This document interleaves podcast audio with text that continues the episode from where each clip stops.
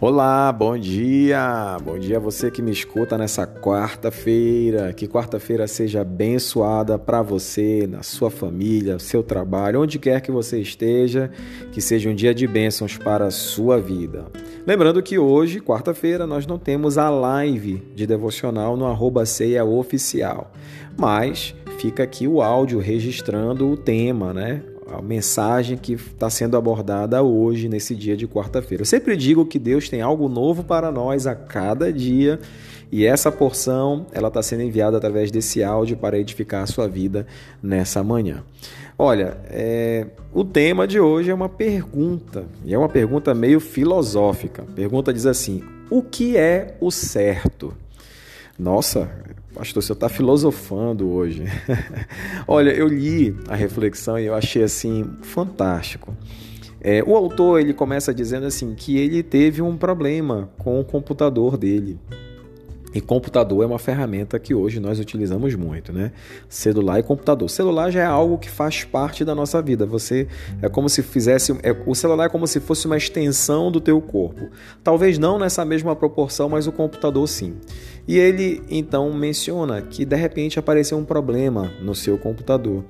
E ele viu que o computador não estava da mesma forma, viu que havia um problema, mas a observância dele estava em não saber que tipo de problema e também nem como resolver aquele problema. Então não tinha uma outra forma a não ser chamar um técnico, alguém da área que pudesse então verificar, analisar e aí sim resolver, consertar o seu problema. A, a leitura, ela, a leitura bíblica, ela está em Isaías capítulo 1, do verso 11 ao 18. E aqui o texto eu queria mencionar uma parte né, do texto de Isaías que diz assim: Cessai de fazer o mal, aprendei a fazer o bem, atendei à justiça, repreendei o opressor. É, um ponto muito importante dentro daquilo que foi compartilhado hoje, né, nessa, nesse texto que foi que está exposto né, no nosso grupo de WhatsApp e também no nosso devocional de hoje, dia 21, é que ele menciona assim que isso é algo que acontece nos nossos relacionamentos. Na família, na igreja, no trabalho. Ele diz assim que nada é consertado porque nós acabamos nos fixando muito naquilo que está errado. Então, assim, não é um perito, não é necessário um perito para saber que algo está errado. Né? Então, a gente realmente consegue entender que as coisas elas não estão bem, que elas não estão em conformidade com aquilo que é certo. E aí a, a gente acaba focando muito mais naquilo que está errado e acaba não encontrando a solução daquilo que de fato precisa ser feito para que as coisas elas sejam consertadas. Eu lembro de um, de, não sei se bem se é um ditado, né, mas é uma colocação que muito se diz, até de forma de brincadeira, mas é, brincando de levar a sério coisas sérias. E aí ele diz assim exatamente isso: não, não me importa né, a solução, eu quero arranjar um culpado. Então a gente geralmente procura culpados. E se nós procurarmos, nós vamos achar sempre culpados e vítimas. Mas eu vejo assim que um passo muito importante para que a gente venha resolver conflitos é não somente olhar para o problema, mas é atentar para a solução daquele problema. Durante muito tempo eu dei treinamentos na área do atendimento sobre qualidade no atendimento. E a pessoa que está atendendo, ele, ele lá, não é somente a sua pessoa, na sua identidade, naquilo que se sabe dentro daquilo que ele é. Mas a pessoa, na verdade, no momento em que ela veste o uniforme, ela representa uma empresa que oferece um serviço, que oferece um produto para atender uma demanda de clientes.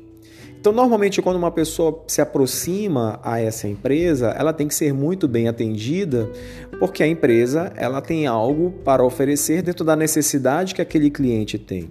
Mas quando é uma situação de reclamação, onde a pessoa quer protestar sobre algo que foi, que foi vendido, que foi oferecido e que não funcionou da maneira como deveria, normalmente a pessoa ela vai chateada com o produto, ela vai chateada com a empresa, e quando ela procura a empresa para resolver o problema, adivinha quem ela desconta? Geralmente é no atendente, naquela pessoa que é separada para lidar com aquele tipo de conflito.